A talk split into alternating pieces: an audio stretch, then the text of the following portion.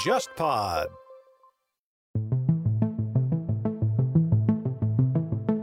菅义伟在担任官方长官期间，曾经向美国的一些高官啊赠送过一些名贵的日本威士忌。日本政府呢，之前也曾经向美国原来的国务卿啊蓬佩奥也赠送过价值五六千美元的高级的威士忌。按照美国的相关规定啊，美国的官员可能接受嗯四百美元以上的一些礼品的时候，这些礼品是不能够被纳入个人的账下的，看来还能还要继续调查，就可能会是一个丑闻。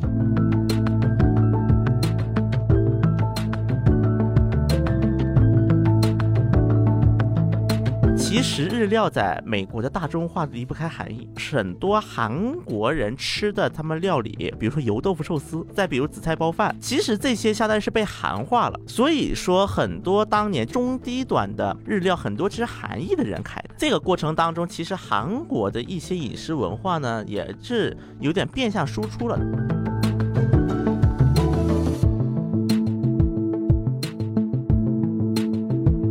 当然，我们现在中国人对自己的那个餐饮啊非常有自信嘛。但同时呢，我觉得我们应该也要学一点那个日本的那种高端化的那个战略。你不要老是跟老外说，哎，你们不懂中国的饮食文化博大精深，你们不懂。如果大家认为说让中华饮食文化要被更多的老外能够熟悉和接受的话，我们先要用他们能够懂的那种东西，先让他们打开自己的认知嘛。你不能老是指望说他能理解什么一桌满汉全席这个东西嘛，对吧？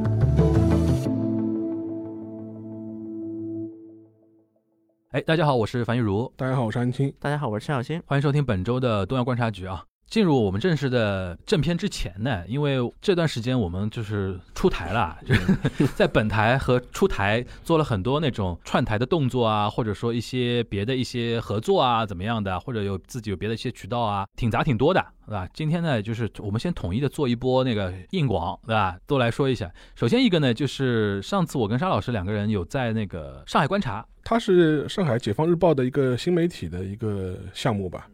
然后在他那个项目里面，他有一个视频的一个聊一些国外时政的一个板块，嗯叫那个大局观。大局观，它是视频节目，它是个视频节目，所以说你可以把它视为一个上海党报的一个新媒 体新媒体板讲的块非。常吓人，党报的一个新媒体项目。然后有一期是我们上次试着合作了一把，就是对在棚内，棚内就对现在我们录音的这个棚，然后人家把机器也架过来，对然后我们录了一个小大概十分钟左右的一个小短视频嘛，对然后聊，当时我记得聊的是那个奥运会嘛，对然后我们那天合作下来，对方觉得说，哎，这个形式也挺有意思，说不定未来会有不定期的跟他们有一些这样的尝试啊。这是上官这边的一个。那全小新，你这边不是有那个做了一一定时间了啊？当然你那个不定期，然后同时也是自己亲力亲为来做的一个东西，叫什么泡菜情报局？黄菜是吧情报局对，情报局这个说法，你是不是有点 要蹭我们观察局的热度，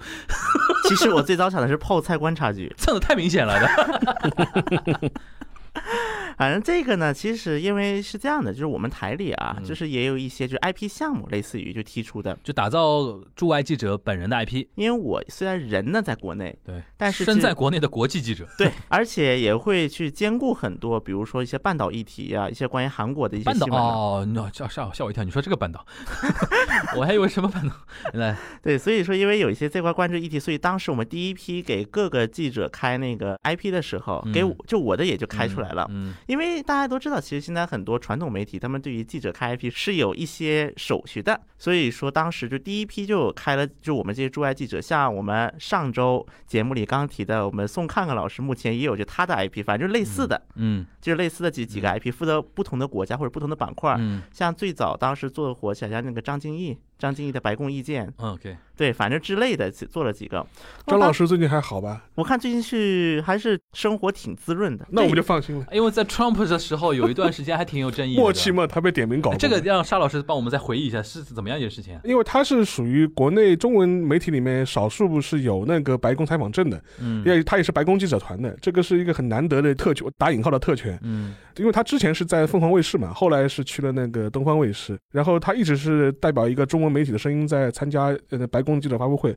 当时好像说有一次川普就是。呃，在发布会上等于是是点他嘛，就点他之后发言，然后后头可能就说，哎，他是为那个所谓中共媒体代 代言发问的，怎么能让这种人来来白宫就是参加记者会呢？然后后来这个事情就被上升到了一个政治事件了嘛，嗯，所以就导致他在川普末期的时候，他那个证件等于是被取消掉了，也没取消，就他是就不让他暂进停了，。停权了。先暂避风头，然后来其实后拜来，登上台之后，他又重新恢复了他这样一个嗯权其利。实当时我记得中国台湾那边当时有不少声音，说什么要罚他款呢，要怎么怎么对，样然后的因为因为张晶他等于出生是中国台湾嘛，我印象中他在香港好像说也就是也工作过、也学工习作过，对工对作过、对，学习是过，的然后在美国读的书，然后在美国做这样一个呃媒体的工作，他的身份等于是一个比较多元的这多样元的多元的是这样的一种身份。所以说当时那段时间的话，其实呃张晶老师还是我觉得他压力还是蛮大的，嗯，好还还好，就现在算是比较平稳了。 对，已而经算度过了吧，度过了对过也了算度度过了，反正就是类似的，因为像张建英老师的 IP 是最早的，嗯应该是几个国际记者里面最早的。嗯然后么泡菜情报局，其实泡菜情报局这个我当时也想过啊怎么做，因为首先它是个视频节目，嗯比如说我们做像比如东亚，那么是有人在剪的，我们只需要负责内容输出，对，甚至可能我穿个短裤过来，对肯定可以这么直接你做不了。穿都可以，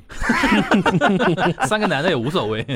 来来，你说，继续但是因为像泡菜的话，因为它首先是个视频节目你，要露脸，第一个这是，嗯第二个呢，我自己要剪，对自己剪素材。而且我要加字幕，所以就导致哇，我听了就觉得好烦啊，这个事情。这个其实也是我一直以来一个困惑，因为我有一次呢，在北京办事的时候，正好约了几个听众哦，个别几就个上听次众有一次那个你请人家喝咖啡对吧？对对对嗯，我请过，因为正好当时不哎，也你可以说一是下，你可以说探一下路嘛，也是为两位老师来北京探 路去找场地，嗯然后正好因为他们场地那边说，要不过来可以先聊一聊，嗯然后我就说，要不这样，直接请几个听众一起过来吧。嗯然后当时我也其实跟他们呢，我是说过的，我说自己做节目的一个问题就是没人 Q 我，就是我的思维到哪里肯定是有限的。其实这个对我来讲，当时我也是一直在考虑说怎么，所以目前来看，其实泡菜它是一个探索性的一个节目，做了几期了？其实不多，因为可能两周出一期，啊目前是。那你介绍一下在哪些平台能看到呗？它的主阵地肯定是看看新闻，看看新闻网，看看新没闻人下 APP。载，你放心。不是， 不仅没人下 载，而且搜不到。对啊再看看新闻上搜不到，因为它的搜索功能很差。对说句实话，你搜泡菜情报局、搜全小星都搜不现到。在看看新闻，这个 A P P 基本上已经被 S M G 废掉了啊，嗯没废倒没有，基本上是废掉了，因为现在在主要捧的是另外一个就百事嘛。百。事那个但反正这是一个，因为大家都不好找。第二个可能就是微博，微博啊，对我的微博说会关注你微博最最方便了，对吧？对微博会更新。那么除此以外，嗯哔哩我哔哩、 B 站和腾讯是用的是我们大号。环球交叉点，对，像比如说在那个头条上，嗯头条上面就是我在头条开了个号，叫那个爱吃泡菜的小新。头条都开了。对，哦开是开，因为当时头条是相当于是配套开的，你包几括期做下来，主要的选题的那个范围是很散的很散啊，就是拍脑袋想起什么做什么。当然，说句实话，我做泡菜几期最出圈的，我是跟日本的合作的做的，就是跟那个宋看看，我俩一起做过一啊啊啊啊啊期，就是讲日本便当、啊韩国的，便当这个。啊因为我发现网民其实还是很多喜欢喜欢看看撕逼的，对对对对，就肯定凑热闹。肯定肯定，所以肯定那一期其实好像上过微博全站热搜的六十几名，嗯。反正也不算低了。我是通过哔哩哔哩有看过一期，我还我还注意看了一下你哪一期那个点击和评论比较高，就是说韩国不好的点击都高。因为 B 哩 B 站是这样的， 类似这种形式，我想到那个谁，啊，就凤凰卫视那个那个李淼，李淼啊，李淼李淼他现在好像也是自己拍这对对对种对像对短视频一样的东对西对对在微博上发对的嘛，对的对的对的，他现在算那个做的包装的也蛮好看，对应该是花有钱请人帮他就帮对对帮帮他对弄的。对，因为他们是有团队，因为我这个我跟凤凰那边也打听过，嗯他们是有团队的，嗯因为这个可能确实是我自己要剪，目前是，嗯所以可能后期也会有计划说，就是先通过实习生开始吧，嗯。可能就是有这个想法、啊。所以说， 想有志于成为我们全小新的实习生的，可以到那个我们这边来报名啊。 嗯反正有这么一个想，然后包括选题， OK 我觉得主要就是选题。如果大家有什么想听的，其实直接微博私信我，行，不一定会所有的都不一会定回，会但做会看。哎 但你可以私信。讲到这个，我突然想起来了，沙老师，你除了那个大局观之外，有的时候你还会给那个网站什么供文啊什么的，那个是固定有合作的，还是说有一搭没一搭的那种？人家找你你就写，因为我可能写文章比较多吧，对对对所以说有的时候是就是你有几个固定的合作媒体的话，让大家也可以关注一下嘛。帮澎湃写的比较多吧，嗯然后澎湃的上海书评嗯，嗯嗯 嗯，经常会有一些文章，这是你本职工作了。哎那那也不是，不是这还吗是还是业业余的业余的。我说我说书评嘛，不就是因为你是那个上海图书馆嗯的那个对，然后然后还有一些其实也挺多的吧，嗯像文文汇报也会有，啊文汇报？杂七杂八的这些文化类的这种嗯平台媒体可能都会有文章吧，嗯嗯就说就相对来说比较固定或者比较多的是那个上海书上海书评嗯。红白会比较多。然后跟东亚有点关系的是，我记得上次有一期我们两个人聊那个东京奥运会，对在官那网那一期在那个官网，嗯，官网的官网编辑把那个呃那个摘录，了，对，它对是对应该叫文字版吧？文字版文字版，文字把那期节目做成文字版，然后我看评论还挺多的。是对啊是那期效果还挺好的。对就像这种编辑会主动找上来，他不一定是说我们每期节目他都会说对帮你们做一个文字对对版，他是对，他是碰到那种大的事情了，他感兴对趣，吧？感兴趣了，对然后会找过来。因为那天我记得 JazzPod 的那个推发也推过那个对文字版的那个东西嘛，对吧对就对那期因为东京奥运比的确的确是个热大的点一个热点热热嘛点所以热说点话碰到这种事情啊。然后还有一个小的，就是那个我可能大家听到这期节目的时候，可能那个我跟某四字平台能说吧。啊好像能说啊， 就是那个喜马拉雅嘛， 嗯喜马拉雅的编辑找到我说，你能不能做一些跟日本的什么热点话题有关的一些短的节目，就是一周更个几期的那种短的那种节目。大家可能在听到这一期的时候，可以具体的名字没定，但是我扔给他们那个 扔给他们编辑一个叫什么名字，叫《凡书水晶日》，你知道吗？嗯，因为他要求我一周三更嘛，我就选了周三、周五、周天周更日，就是水曜日、水水曜晶日日、水金曜曜日日、日曜日日曜日啊，我说叫《凡书水晶日》对，嗯暂时用这个名字，大家可以搜一下啊。果然是启明小能手， 对我真的反正别的不是我最最服这个，这个起名儿，包括我周边所有嗯看过东亚的嗯人都问名是谁起的，啊，就是那个每期标题的啦，对，嗯，对，嗯每期都有人问，对，现在而且玩梗玩的信手拈来，对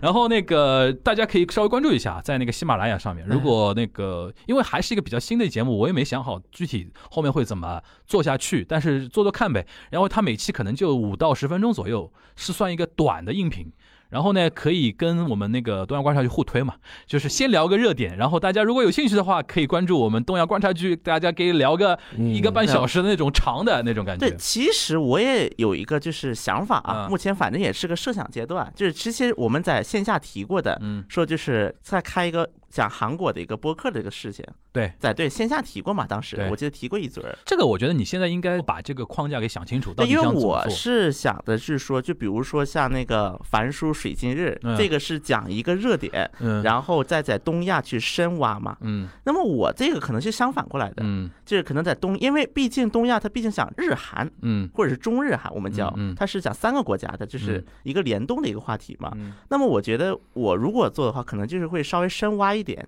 就是我们提到的一就个挖话题韩国关的对，从韩国深挖一个。啊，对，对，当然这个可能还得跟 JustPod 的对各位老板们去聊一聊。这一一方面就是内容的那种构想是一方面，还有一个就是你你毕竟还是有自己的那个体制内的工作的嘛，对到时候精力的时间的一个分配，对吧什么到平时衡候对吧？嗯因为这个东西你真的要周更做起来，很累的，很累的对啊很这个累的东西嗯 对，我这可对啊能不一定是周更，可能对就有我知道点学习沙老师，就行是叠海。叠海反那正种我们感觉现在就吊胃口嘛，就给给大家先吊吊胃口，对吧？感觉好像东西有很多，嗯 最后做成什么样我们也不负责，对吧？ 这是一个非常长的冗长的软广时间啊，跟大家说了一下，欢迎大家在各个平台、各种渠道关注我们东亚三东亚观察局三个主播的各种类型的输出，好吧？嗯那我们今天就聊聊一个轻松的话题啊，这个话题呢其实是沙老师前两天。突然之间，在群里面扔了一个东西过来，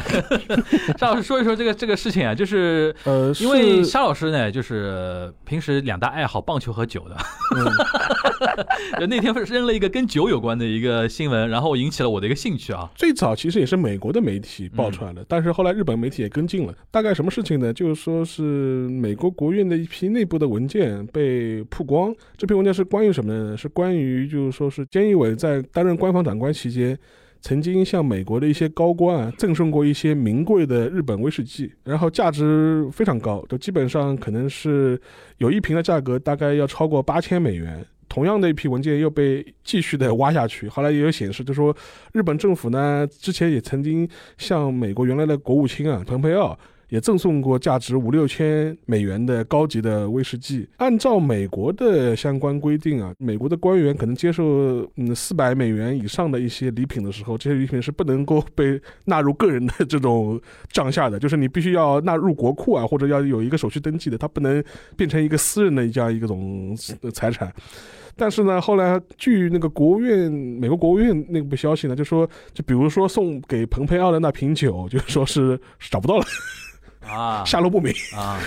然后可能可能还要继续调查，就可能会是一个丑闻。然后之前菅义伟呃送给那个美国那个高官那个呃那个酒呢，就是那个高官呢是美国那个国安的副顾问，一个助理级的这样一个亚职洲这一块是对归他他管的，对吧？对，然后大概是价价值大概八千多美美金这样一瓶酒，九十六万日元，然后等于等于是一个高级威士忌，然后六当万时人民币嘛，我当时我丢了群里，我就说，嗯，我就猜，我说到底送送的什么酒？是山崎呢，还是白珠呢， 还是 Hibiki 呢？就是 我觉得应该亚麻扎提。 Yamadaki 的，然后 Yamadaki 二十五年，嗯对对对 对就类似这种这种这种等级的这种对，酒，然后这个事情发进来之后呢，我们今天就在聊嘛，就是我们这次碰头聊什么，我就说，其实我们倒是可以聊一个什么呢？就是因为这个话题倒挺结合又硬又软，就是对很多人可喜硬欢可软，喜欢听我们，比如说聊正经的一些话题，也嗯同时也有人喜欢听我们说那种什么吃喝玩乐啊，对吧？那种风花雪月的话题的话，就可以结合了。什么话题呢？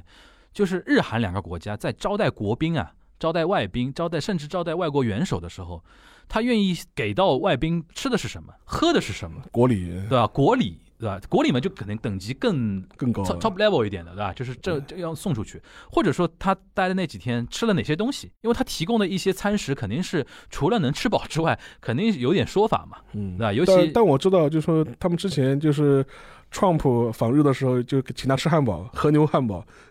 是因为那个就川普就就爱吃汉堡嘛，呃，穷鬼。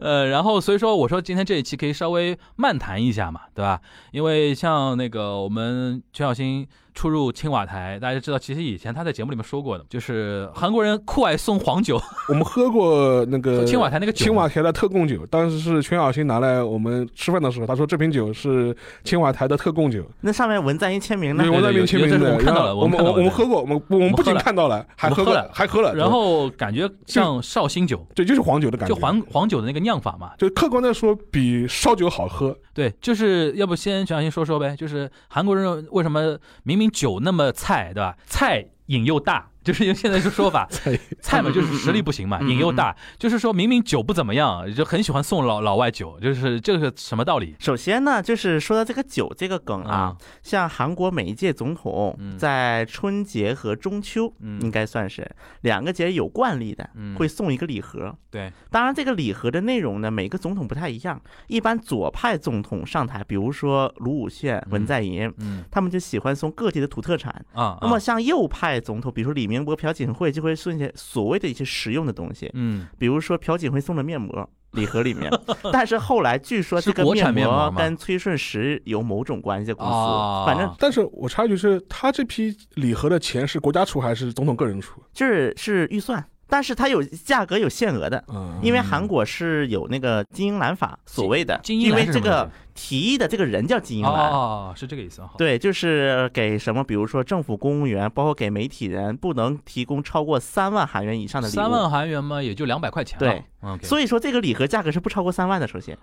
那天你给我们看到那个礼盒，竟然不超过两百块钱啊、如果你要拿实际买的话，哦因为它东西它很包小装的嘛还，是蛮蛮蛮好看的啊。那因为里面东西很小嘛嗯，它嗯而且可能像文在寅，比如说上台之后，嗯他这个松土特产，而且它有个嗯特点，就是肯定是有一瓶酒，各地的传统酒，嗯然后各地土特产，一二三四五六摆在这儿，对，然后它是每一个省都要覆盖，就是比如说这个酒是什么中青道的，嗯那个是全罗道、青岛，就文在寅是有这个传统的。嗯，然后韩国人他们的认知就觉得这种酒啊，就是其实我们的酒也有很多不错的，就是你们不知道，这是韩国人的一个，因为他们首先要送土特产嘛，因为否则就几个草草绿绿的，其实也不太好看，所以中间摆一个酒，这样就感觉比较上牌面嘛。那么这个酒呢，它也是各个省的，就是出出的就各种什么豆酒啊，什么复分子酒啊，就是这个可能每次会变。因为它相当于要是分配每个地区嘛，它也是有这么一个想法嘛你。你上次给我们喝的是什么地方的酒？那个酒应该是中青道的，啊，中青道的文贝酒叫做，文贝，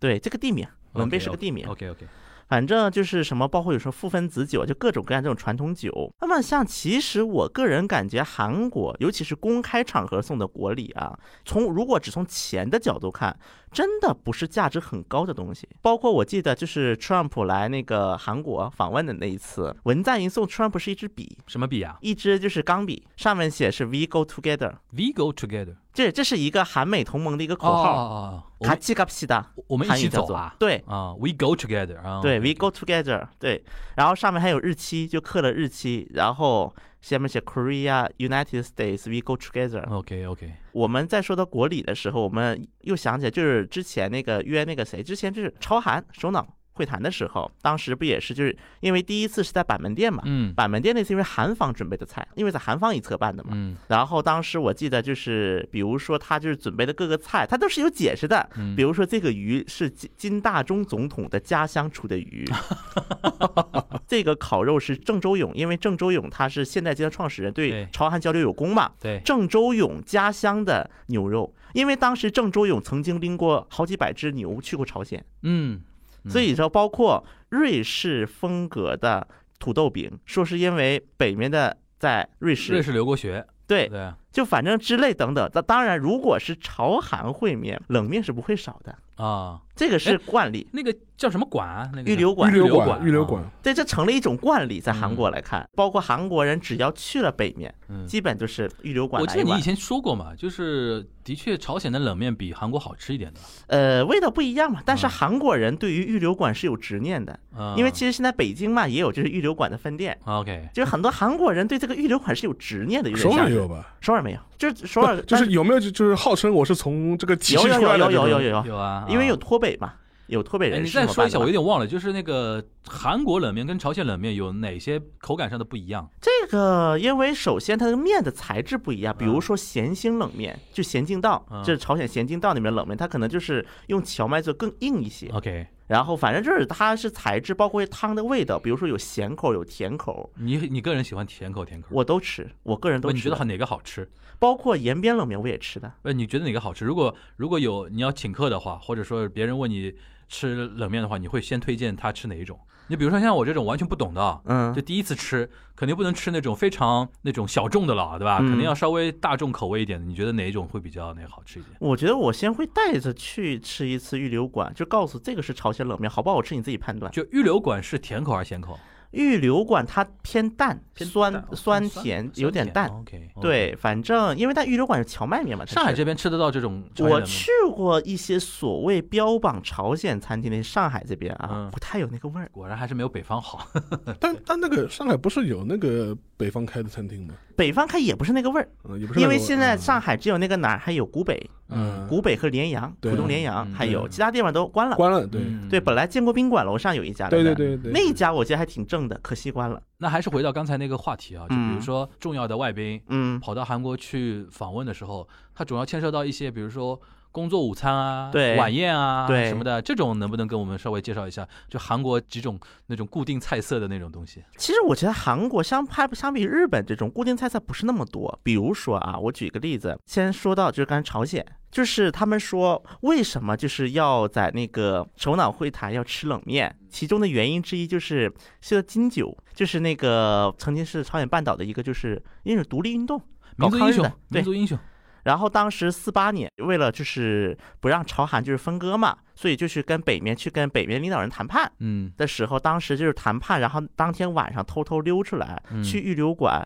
点了一桌，就是那个冷面和一些菜，那么爱啊叫冷面桌。 ，OK，所以说，这个冷面不是文在寅爱，嗯，而是这成了一个惯例。它有个历史象征意义的意思，对，OK，而且那次在板门店吃饭，把预留馆冷面机从平壤带到了板门店。冷面鸡就嘎面鸡那种对，东西啊，对对，对，是带到了板门店，包括哦 OK 厨师都带过去我了。哦天呐 o k 这个东西是不是有点象征那种民族感情的那种东西？有一点对吧？对，有一虽点。然我们现在是两个国家，对吧？但是我们总归总归是都是那种一个民族的人，对，有一对吧点这个应因该个素意在思里面。 ，OK 啊所以打我感情牌，然后呢，韩国人就是我觉得他们做，比如说国宴，他们就是不像比如说日本也一些国家一样，他们就没有固定招式的那种感觉，嗯就是喜欢给菜赋予各种意义。我记得有一个案例，当时很很嗯知名啊，就是美国那个 Trump 时期对朝的那个谈判代表嗯有一个嗯叫做那个 Stephen Wigan，是那个美国当时对朝政策特别代表。他的工作原因，所以他经常到韩国嘛。嗯有一个习惯，因为他每次去韩国呢，都住四季酒店，因为嗯是美国资本的嘛，嗯而且在光化门离美国大使馆特别近，就在对面。然后他的一个习惯就是每次只要去了那个餐厅，就去点一个那个一只鸡，就是那个整个鸡就煮的那种一只鸡这个菜。嗯每次只要去韩国，就去光化门这家餐厅去吃这个，因为后来反正说是因为他是那个密歇根州的人，然后密歇根州他们有一个就是鸡肉粥类似的，嗯跟就是韩国这个一只鸡味道特别像，反正后来有这种解释啊。嗯然后呢，后来疫情，因为他是免隔离进来的，所以没有办法去嗯一只鸡这个餐厅光顾了。嗯，韩国就当时想了一招，把一只鸡的老板直接带进美国大使馆里，哈，而且当时 Vegan Vegan 他当时已经是最后一次就是访韩，因为他的任期快结束了。啊 Trump 也下台了，啊当时韩国可能还是看重他的就是那个什么吧，为嗯朝韩做的贡献吧，他可能觉得最后一顿国宴就是把一只鸡的厨师带了过去。啊！一只鸡它这个算什么派的料理呢？它其实很简，它就是一个熬的，就是把那个鸡肉熬成汤，三给党有点 像，有一点啊有点像，像吗？对，但它不是参鸡汤，因为它不会往里塞什么，就是鸡肉什么哎，的。你说到这个，我突然想起来，比如说像像首尔大使馆那么多啊，在韩国的外国人，就是大使、嗯外交官这种人，他们有没有这种特别喜欢光顾的一些韩国呃首尔的一些餐厅啊什么比较有名的有吗？因为首先它大使馆很多是聚集在，比如说像那个汉南洞啊、对龙山这一带对嘛，对，就梨泰院那一片儿。所以说他们那一片儿，据我所知是有一些西餐厅，嗯什么就是可能是有一些各各个国家大使会去。 ，OK，但是有一个问题在哪儿呢？虽然很大多数国家在梨泰院周边，嗯但四大强国的大使馆都在光化门附近， ，OK，比如说美国，比如说中国，比中如美说日本、中美日韩、报俄哦中美哦日俄对，OK 那都在光化门周边。 OK，所以说呢，这一点呢，就是我在韩国倒没有听说过，比如说哪个这外交去特别多这种说法，嗯但是我是比如说像那个中国大使馆在明洞后面后胡嗯同里面，因为那一块呢以前就有很多老华侨。嗯，就是很多就是那个吃山东那是不老华会侨，吃那种黑乎乎的炸酱面吧？就是他们造的，嗯，但是他们那边就是很多其实做的菜就是山东菜，以嗯鲁菜为基础，什么 OK 京酱肉丝啊，就这种东西，他们餐厅有卖的。我嗯记得那周边有几个老华侨开的餐厅。嗯可能确实会有不少人会过去， OK 当然这个呢又是另一码事儿了。说到国宴这个点啊嗯，又说回国礼国宴嗯，我就感觉总体来讲，韩国人他没有一个固定的招式。对比如说我看你，我觉得这个对你来讲比较有意义，我就放这个。 啊，就是包括我不说嘛，就是这个朝韩在首脑会谈吃的菜，每一个菜都有含义。比如说，有的是纪念金大中的，有的纪念郑周永的，有的纪念卢武铉的。嗯可能相比之下就不会太按招牌来出吧。当然，嗯可能总统个人会有自己喜欢吃的，比如说有的喜欢吃道前面，甚至有些拌饭店可能还挂出来说总统在这儿买过的拌饭。嗯，再如果青瓦台周边有些餐厅是有挂这个牌子的，如果去什么三清洞、孝子洞、去首尔啊嗯、北村那边几个餐厅有挂的，所以说我觉得韩国可能因为，而且韩国青瓦台的厨师他也是不同菜系的厨师，嗯，就比如说有韩餐的厨师、西餐的厨师、中餐的厨师、日餐的厨师，好像嗯这四种是固定的。除此之外，如果要吃其他菜，还会从外面再请。但是固定是这四种厨师，然后可能这四种厨师会轮着做菜，所以嗯说可能这其实也能这也是为什么韩国的国宴它不会按常理出牌，嗯。就这么说。 OK，讲到这边那个说一点那个日本那边，我为了我还找了一下资料，就是因为我想到这个日本那种国宴，对吧？最有代表性的就是日本，其实最看重的一个外交的一个活动就是 summit G 七啊，G 七或者叫 G 八峰会嘛，对吧？然后因为这个是在他们那个七到八个国家，现在主要是那个七个国家轮流举办嘛。然后现在离现在最近的一年是二零一六年，所谓的平成二十八年，在伊势志摩那个地方，就有三重县嘛。然后这里边呢，提供了很多餐食呢，就非常有那种日本的代表性。然后我主要是把酒单给拿出来看了一下， 这点我觉得日本外务省还蛮好的，他把所有的那种菜单、酒单都对对对公布的，公公布的然后对嗯照片，然后那个所谓叫 mega 啦，就是那个产地啊，或者说品品名啊，都放出来了。我主要看了个 whisky，一共是四种。嗯，其实主要是两家，一一家是那个桑德利，就是像三得德利，利嘛，一种是尼卡，然后三啊得利两个呢，一个是 Blended d o h i b i k i 二十一年，就就是那个享二十一年，超贵，超贵吗？现在大概超贵现在大概多少钱？现在都不我都不敢讲多少钱了，不敢讲啊嗯是牵涉到那种能直接违反美国 美国那种规定的那种超的，超贵，而是被且炒到那么高的。因为中国买家涌入的，嗯因为像说到响，我就觉得非常 Hibiki 啊，黑 b k 就是要十年前我有一瓶响二一，嗯，然后那个时候不懂事，就邦邦邦喝 光了。就跟我一个韩国师弟两个人一个晚上啵啵我的啵妈喝喝呀喝光了 是吧？现在痛心疾首吧？那个时候其实还没那么贵，啊那那那个时候也当然也算是比较贵的威士忌，嗯但是没有没有到到现在离谱的这种现在状大态概，多少钱？你大概知道吧？两三万总归要的吧，两三万人民币啊！嗯我天，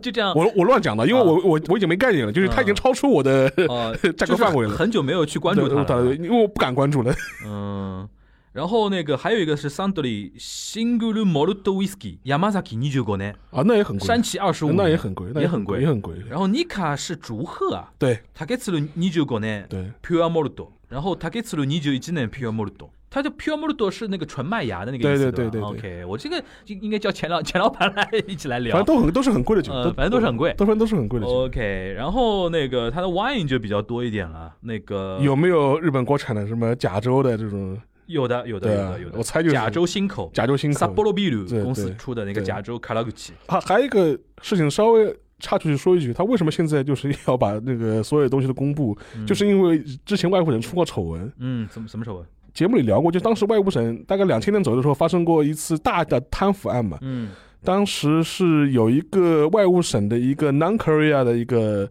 公务员，嗯他的呃职责就是做这些三面的这种 support，嗯做这种物后勤啊，嗯安排安排酒店、安排国宴啊，嗯结果他他等于是通过这个方式，就说贪污了大概两三亿日元，后来就被那个警视厅给挖出来嘛。嗯，就酿成了一个非常大的一个事件嘛，在此之后，就是日本外务省就开始公开透明，三公经费要公开，钱怎么花的，嗯花什么价价钱嗯，开始要搞这一套东西了。就是嗯那还有一个个问题呢，就是日本的红酒呢，说实话就一般，好像没有 Whisky 那么有名啊呃，一般红酒一嗯般，因为这红酒嘛跟风土关系更更大一点，就是说就 OK 这，然后嘛，日本嘛就是一种嘛就是清酒，嗯，OK，清酒嘛，就是说是那个安倍就非常喜欢用那个塔基嘛，就是大塞，打骰嘛，就是因为他自己是山口县的人嘛，对所以说对他对肯定是把自己的老家的酒给捧出来嘛对。的。然后大家可能比平常还能接触得到的，说一说啤酒啊，啤酒就几个最有名的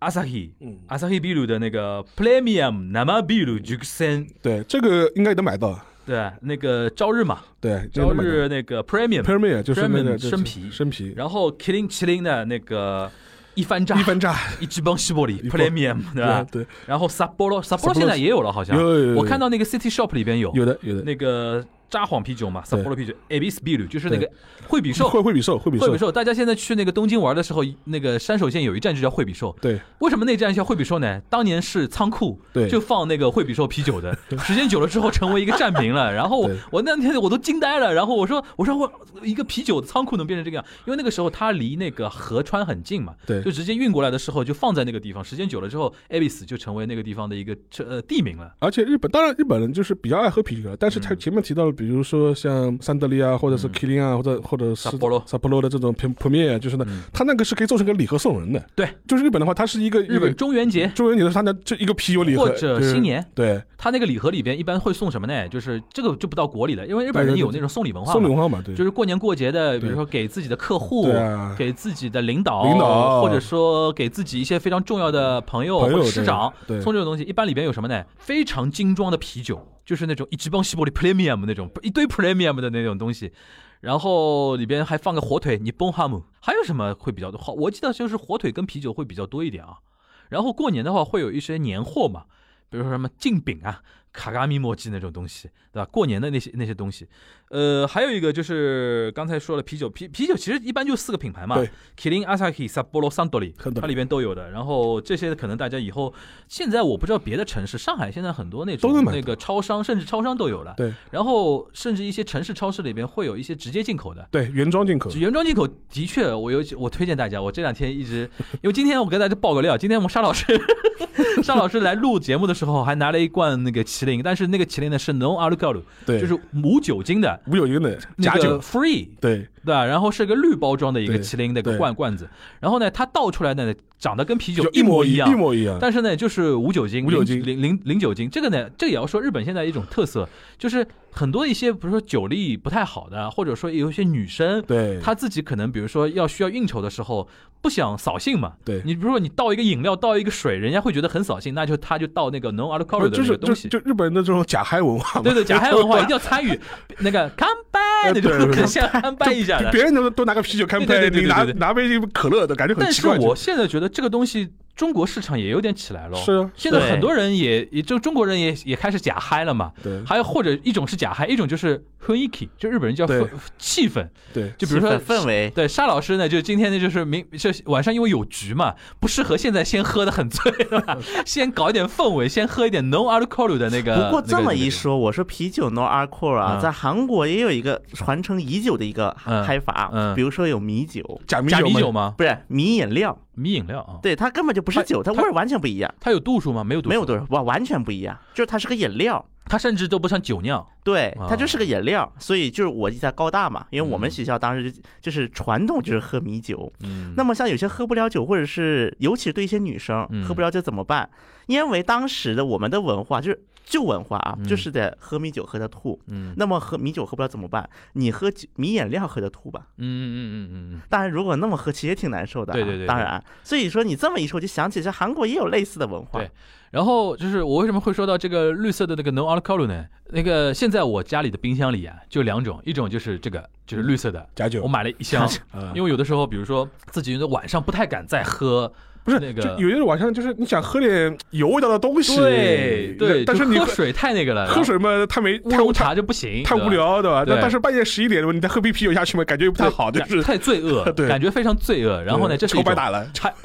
对， 就白打，热量又高，然后又又有酒精嘛。然后一一个是这种的，还有一个呢，就是我在在那个网上买的那个，它直接全进口的那个，也是麒麟一番这超芳醇，嗯，然后它是直接日本全进口的那种嘛嗯。它这个呢就要比那个麒麟现在一番站现在也有国产的嘛呃，它那个味道的确是不太一样。对，我觉得还是它超芳醇，毕竟那个下的那个料比较狠， 对吧？然后喝出来的确有那种那个啤酒那种风味比较对更浓一点。沙老师，你平时啤酒喝的比较多吗？蛮多的。你会选择日本的那种工业啤酒吗？就是你你比较偏向哪个品品牌？因为光机买起来比较方便嘛，因为现在嗯，反正你通过就是互联网也能买。互联网网站的一些消费，你都能买到一些日本的一些原装的一些啤酒嘛。嗯另外一个，上海的有些超市也能买到日本的一些原装的啤酒嘛。嗯因为我相对来说我喝麒麟比较多，而且日本的有个好处就是说它有很多这种每个地方有它自己的所谓的地酒，然后啤酒也有地酒，就除了清酒之外，啤酒也有地酒，就每啤啊嗯酒个。就是 local 的那 local 些的 local 的一些，些酒，所以说就比如说你去清景泽，清景泽就有自己的当地的一些牌子。反正你通过现在互嗯这联个网是不是算精酿的概概念？偏精酿，因为嗯精酿这个概念其实这里也说实话也是这两年，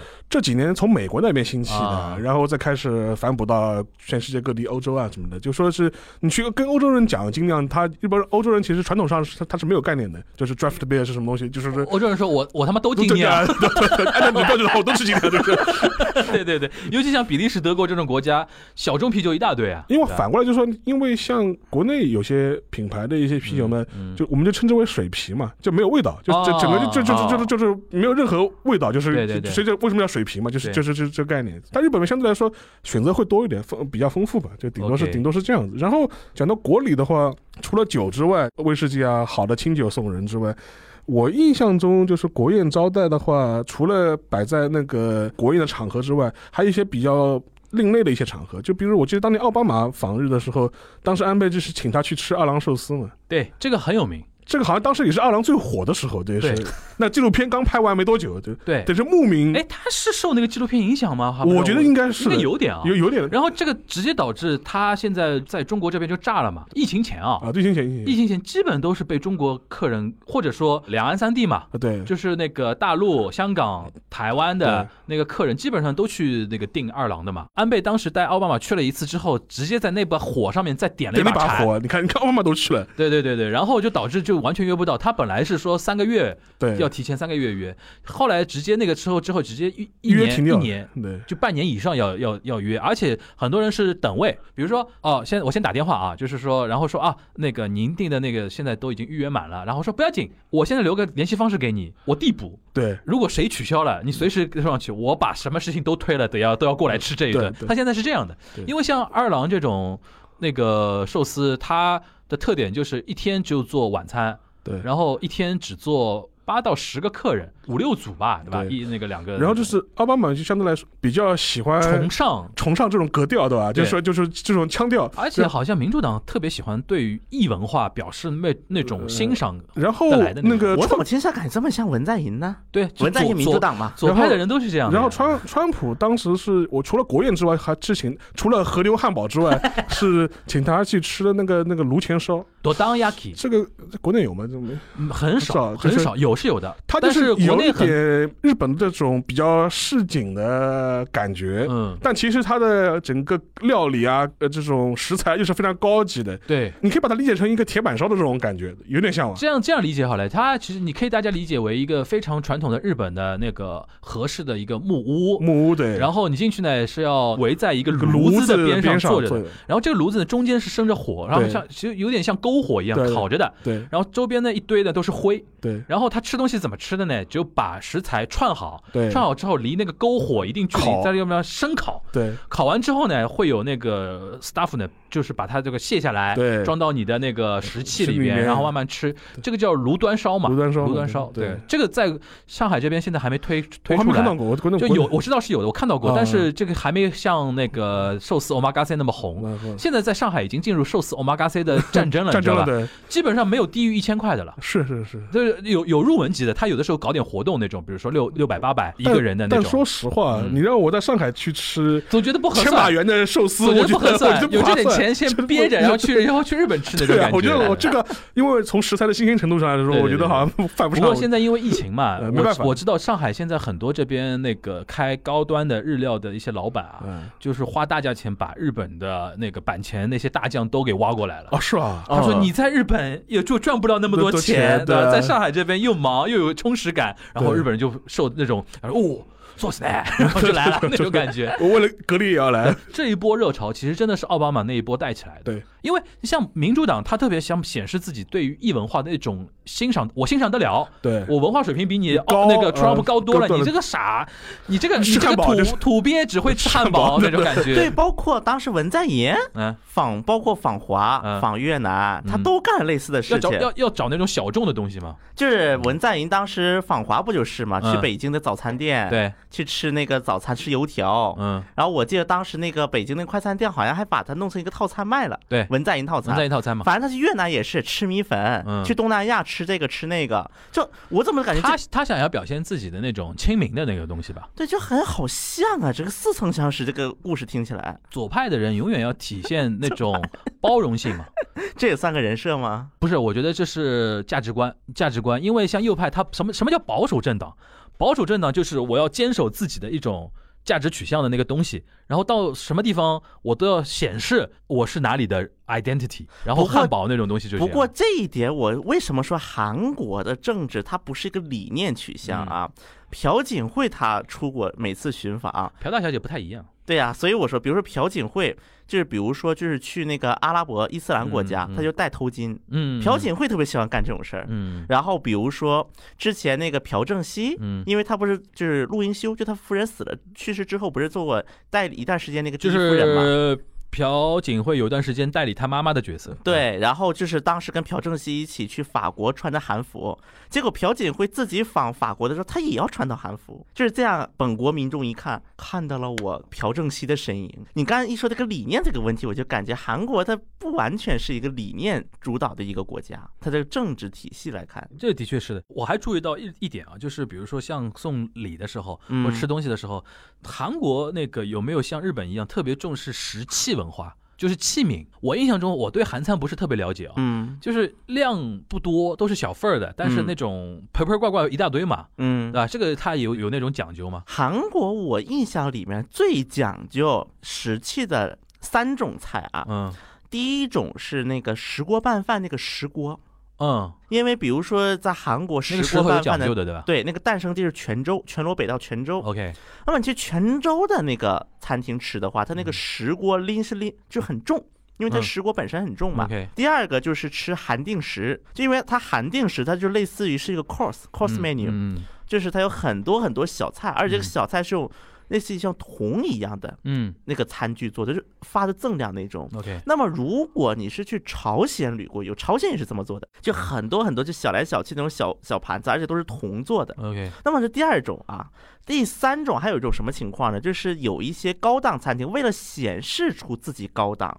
有一些高端餐厅他们就开始说就是注重餐具，因为在韩国就是这个历史啊，就半岛这个历史上来看，当时最知名的陶瓷一个叫高丽青瓷、朝鲜白瓷，嗯你能够发现，其实当时朝鲜半岛它的就是整个陶瓷的一个制作史来看啊，那么其实它是就是把宫廷用的陶瓷，就宫廷的这瓷器跟民间用的瓷器它是分得很细的，是规格吗？还是什么？不仅是规格，包括就是跟设计，就跟我们什么官窑、民窑对一样对的对对啊对对对。所以说，以至于对于很多从历史发展层面来看，嗯那么它这个陶瓷，就是它这个瓷器的一个，就是一个精美程度也好，注重程度也好，它肯定是你就是阶层变化了，你才会开始注重这个东西，韩国瓷器使用的广泛吗？还是其实挺广泛的。因为我举个例，例子啊，比如说像嗯日本传统的那种石器里边，木头偏多嘛。嗯，韩国，比如说我印象中韩国的筷子就银筷子嘛，就铁银，铁银用很多金属的这个这嗯个对东西，这对个是有什么历史的渊渊源吗？我觉得真的哪一天甚至可以单独谈一次中日韩的筷子、餐具嗯，我刚想说这个餐具非常不一样，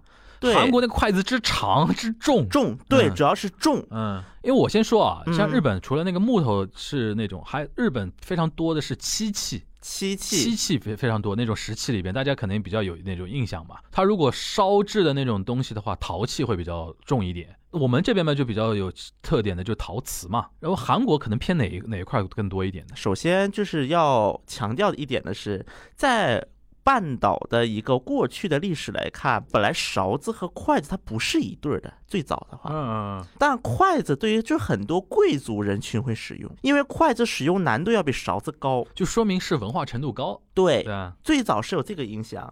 然后但是中间呢，当然也可能就是因为就是这个朝鲜半岛高丽王朝嘛，它嗯跟那个元朝。嗯，就蒙古族呗，对它有一些就是交流的过程当中是出现过一些变化，对然后在那个之后开始，筷子和勺子才是一起出现的。 ，OK，它本来筷子和勺分离的两种东西，它相当于是，嗯所以这个呢也就导致说筷子，因为这个文化当时跟中华文明也有一些交交融的过程当中嘛，嗯所以就导致说我用铁，它其实是一种体现。嗯它是身份的一种体现。那么这个当然到了后面，因为它的物资的一个逐渐丰富化嘛，筷子的材质可能大家习惯用铁筷子了，嗯而且大家可以再想一下韩国菜，嗯韩国菜它很多就是，比如说它是那种烤的，就这种东西嗯一，定要用金属嘛。对，吧确实也有这个因素在里对面。所以说这一系列的原因导致说韩国和日本，包括韩国和中国，它用筷子习惯就发生变对对化。对对因对为，韩国筷是瘪的，嗯，是瘪的一个金属，嗯大家应该会发现，对就很多餐厅里。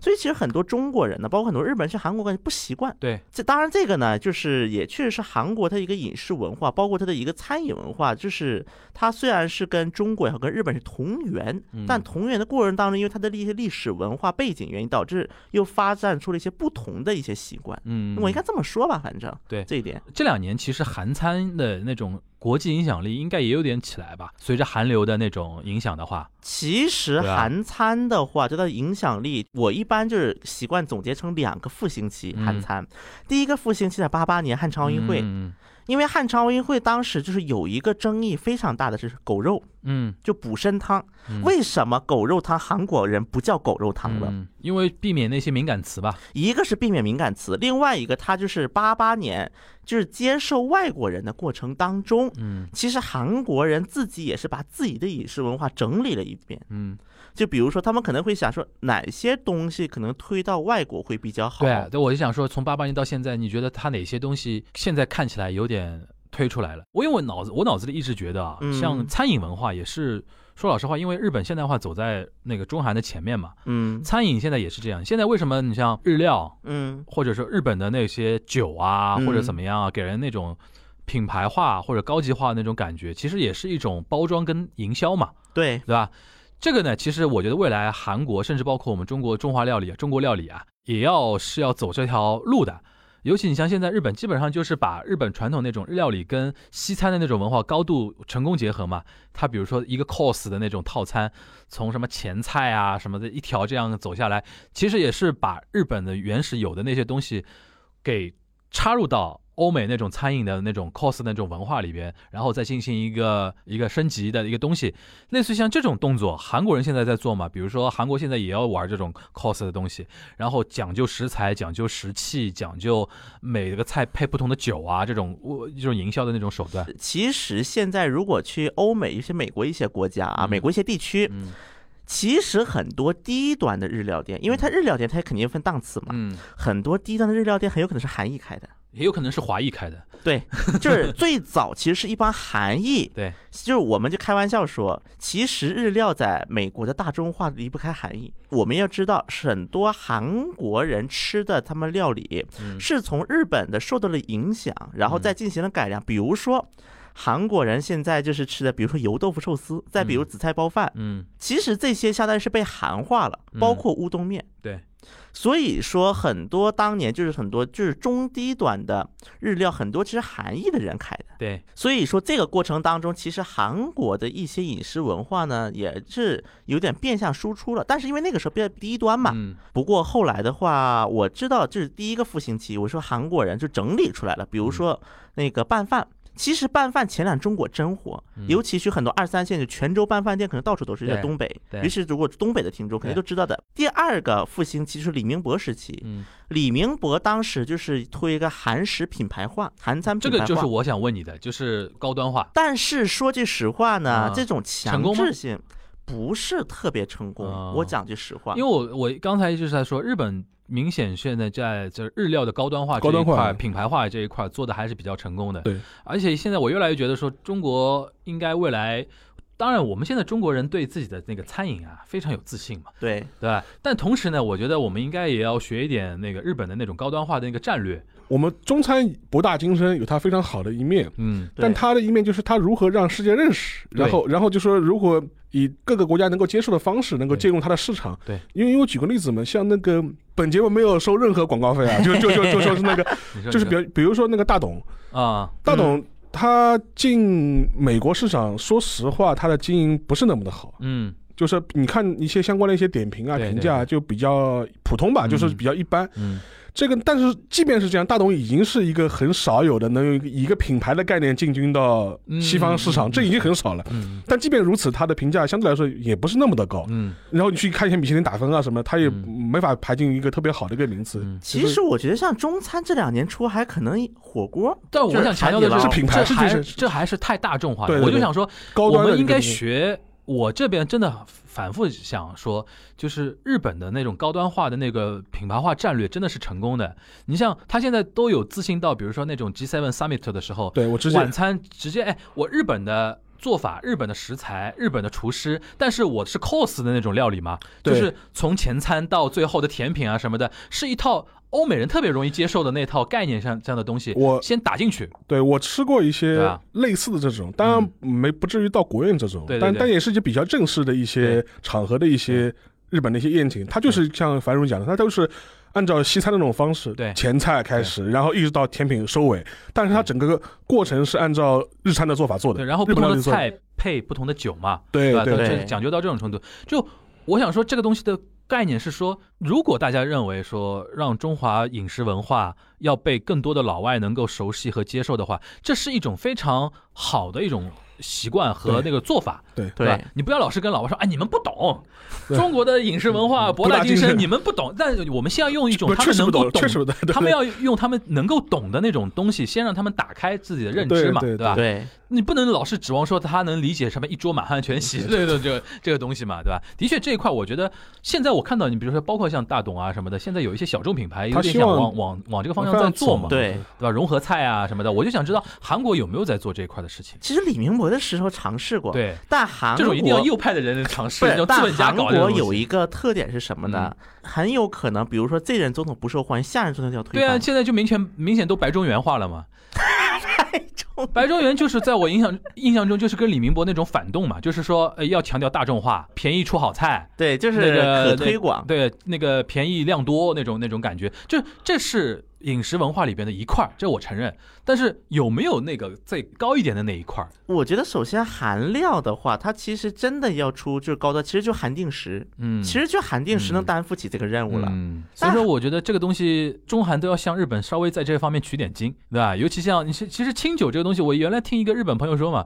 他清酒不用卖那么贵的呀，对照理说，就日本硬把它炒成那么贵，其实就是很多人说清酒喜欢拿中国的白酒做比较，嗯但我觉得这啊，不，我对就不但也不不一样不一样。对，因为中国的白酒很多是本土需求，中国的就白酒已经变成某种投资产品了，就是已经不是酒酒的概啊，念就了就算不是投资的产品啊，你说普通白酒对吧？对，其实很多白酒品牌它也在分档啊你要。知道，现在，但是你要知道有一点，中国现在年轻人开始远离白酒了。就是现在为什么精酿或者起来，或者啤酒的现在开始起来，就是你发现会发觉年轻人还是会对于白酒有一点陌生吧？就是就是有一个问题，因为白酒它是高度烈酒嘛，对的，，对，然后就是你不可能日常去喝它的呀，对就对对就对就说，就年年轻人崇尚健康化的生活的话，他会稍微追求点微醺的那个东西，或者是就我举个例子啊，就说啤酒，就比如你可以是在家里吃饭的时候可以开一瓶喝对对的对对，你不不可可能能开说在家里倒杯开白酒喝，开瓶白酒喝，开瓶江小 白这种东西啊。对，这个其实江小白好像当年想搞这一套，对，但是我觉得总体上，我觉得啤酒会比它好接触一点。而且还有一个问题啊，就是说你看它日本的那个清酒啊，嗯，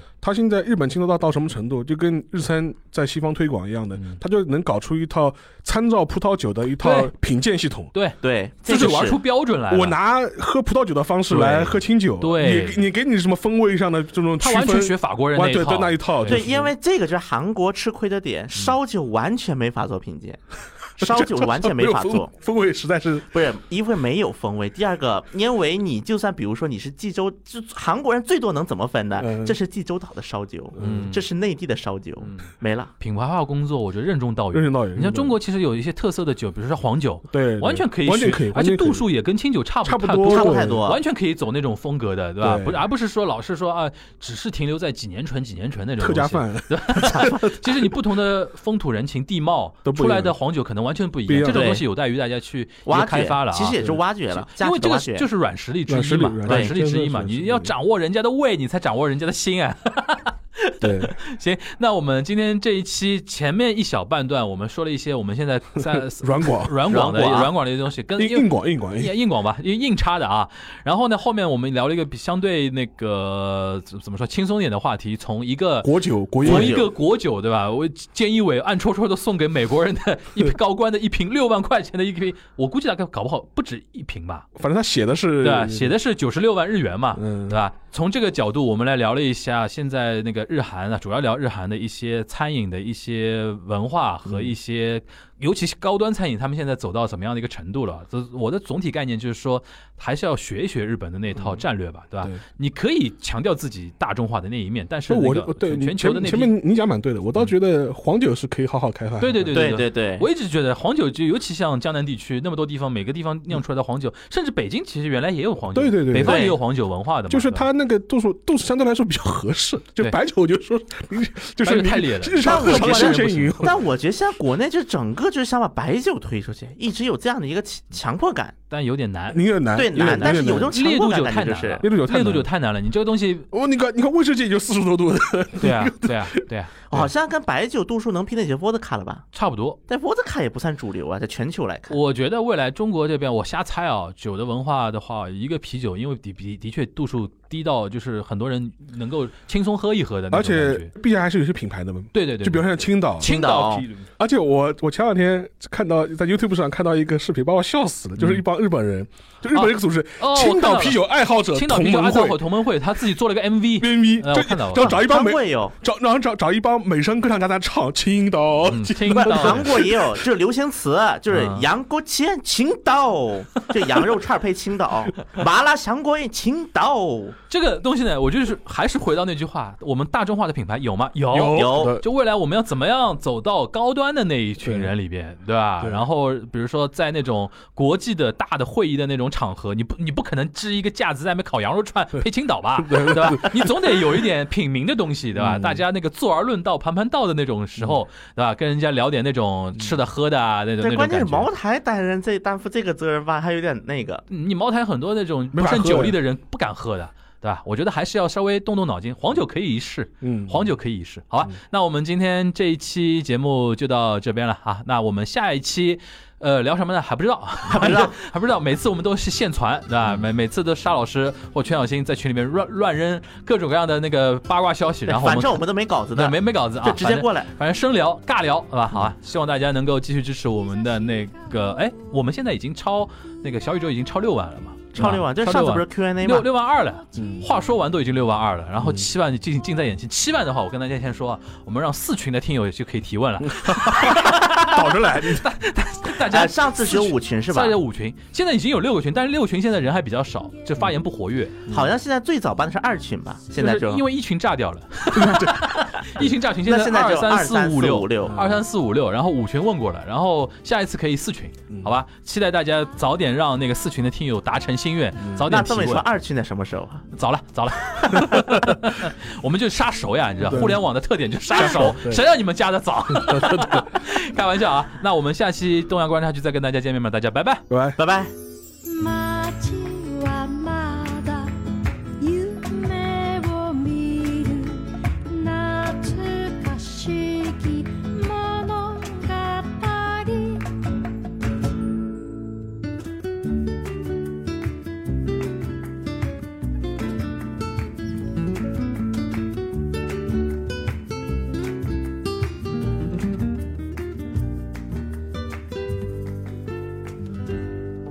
あなたが望んでたようにうまく生きられないけど来るもの去るもの私には宝物私の帰る場所は